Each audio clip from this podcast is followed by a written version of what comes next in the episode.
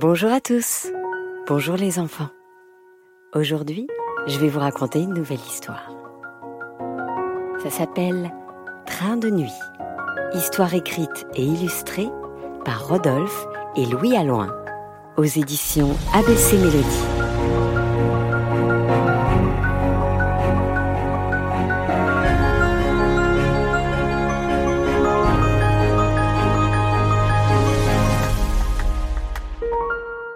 Les vacances de Noël, Marie et son papa ont pris le train pour aller chez grand-mère.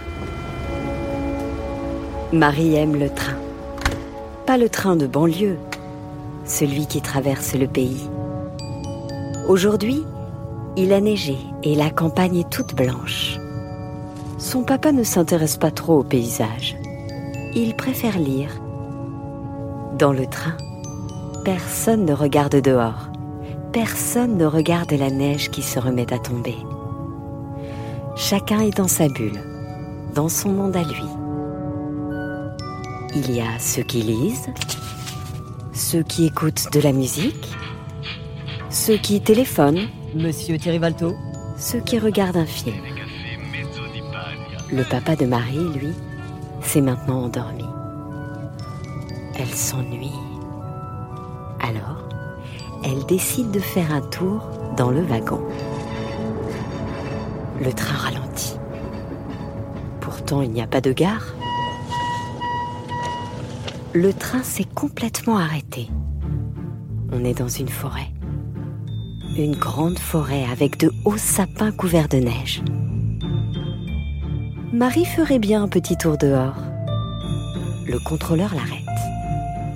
En principe, on n'a pas le droit de descendre du train. Pour cette fois, il veut bien faire une exception. Mais pas longtemps. C'est juste une petite panne. Le train ne va pas tarder à repartir. Tu reviens vite, hein? Marie fait quelques pas dans la neige. Tout est blanc. C'est si beau. Soudain, des lutins surgissent des bois. Amusés, ils observent cette drôle de grande personne, aux joues rosies de froid.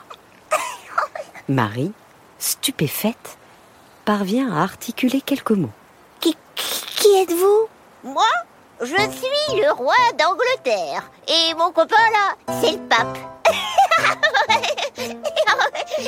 Ricane un petit bonhomme coiffé d'un casque à hélice. Ça se voit pas qu'on est des lutins Marie est pourtant sûre que les lutins, ça n'existe pas. On lui a toujours dit qu'ils étaient des personnages imaginaires. Oh, qu'est-ce qu'on leur raconte pas comme bêtises aux enfants? Tu le vois bien qu'on existe, non? On est le petit peuple. Et on habite ici depuis toujours. Au cœur des forêts. Là où les hommes ne vont pas. Un nouveau lutin les rejoint en courant, l'air paniqué. C'est une dame. Elle vient chercher de l'aide. Sa fille, Solveig, a grimpé sur une haute branche et ne peut plus redescendre. Un lutin observe Marie d'un air entendu. Dis donc, ça te dirait de visiter notre village? On aurait un petit service à te demander. En un clin d'œil, Marie se hisse au niveau de la petite Solveig, qui s'accroche à elle. Une fois au pied de l'arbre, Solveig lui offre sa petite couronne de fleurs. Pour Marie, elle a la taille d'un bracelet. Le train Vite Il faut que je parte s'exclame Marie dans un sursaut, Tu ne veux pas rester avec nous? lui demande sa nouvelle amie. Je ne peux pas Mon papa m'attend Mais promis, je reviendrai Le train repart. Marie rejoint son père qui se réveille. Euh, euh, oh, je crois que j'ai un peu dormi. Toi aussi? Marie lui raconte alors son incroyable aventure. Le contrôleur avec son bel uniforme et ses grosses moustaches. La forêt, les lutins, leur village. Et cette toute petite fille qu'elle a sauvée. Son père ne croit pas du tout à cette histoire. On ne peut pas descendre d'un train si facilement, et le contrôleur ne l'aurait jamais autorisé. D'ailleurs, les contrôleurs comme ça, ça n'existe plus. Ce n'était qu'un rêve. Marie aperçoit l'album qu'elle avait sorti de son sac et posé à côté d'elle pour le lire plus tard. La jolie fée sur la couverture ressemble bien à Solveig. Ça alors? Papa aurait-il raison? Marie se sent bien triste. Le petit peuple n'existe-t-il vraiment que dans les rêves? Elle regarde par la fenêtre. Mais il fait noir et on ne voit plus rien. Soudain, elle remarque à son poignet un bracelet étrange, une minuscule couronne ornée de boutons de fleurs.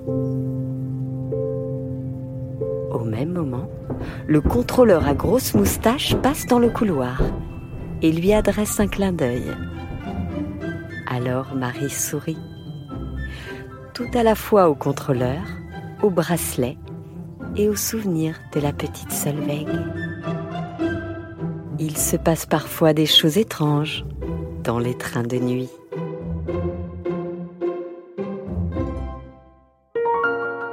Voilà, c'était Train de nuit, histoire écrite et illustrée par Rodolphe et Louis Alloin, un livre que vous pouvez retrouver aux éditions ABC Mélodie.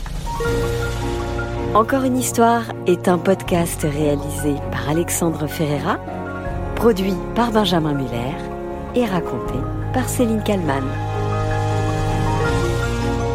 N'hésitez pas, les enfants, à nous laisser plein de messages pour nous dire que ça vous a plu. Et bien sûr, il y aura bientôt de nouvelles histoires.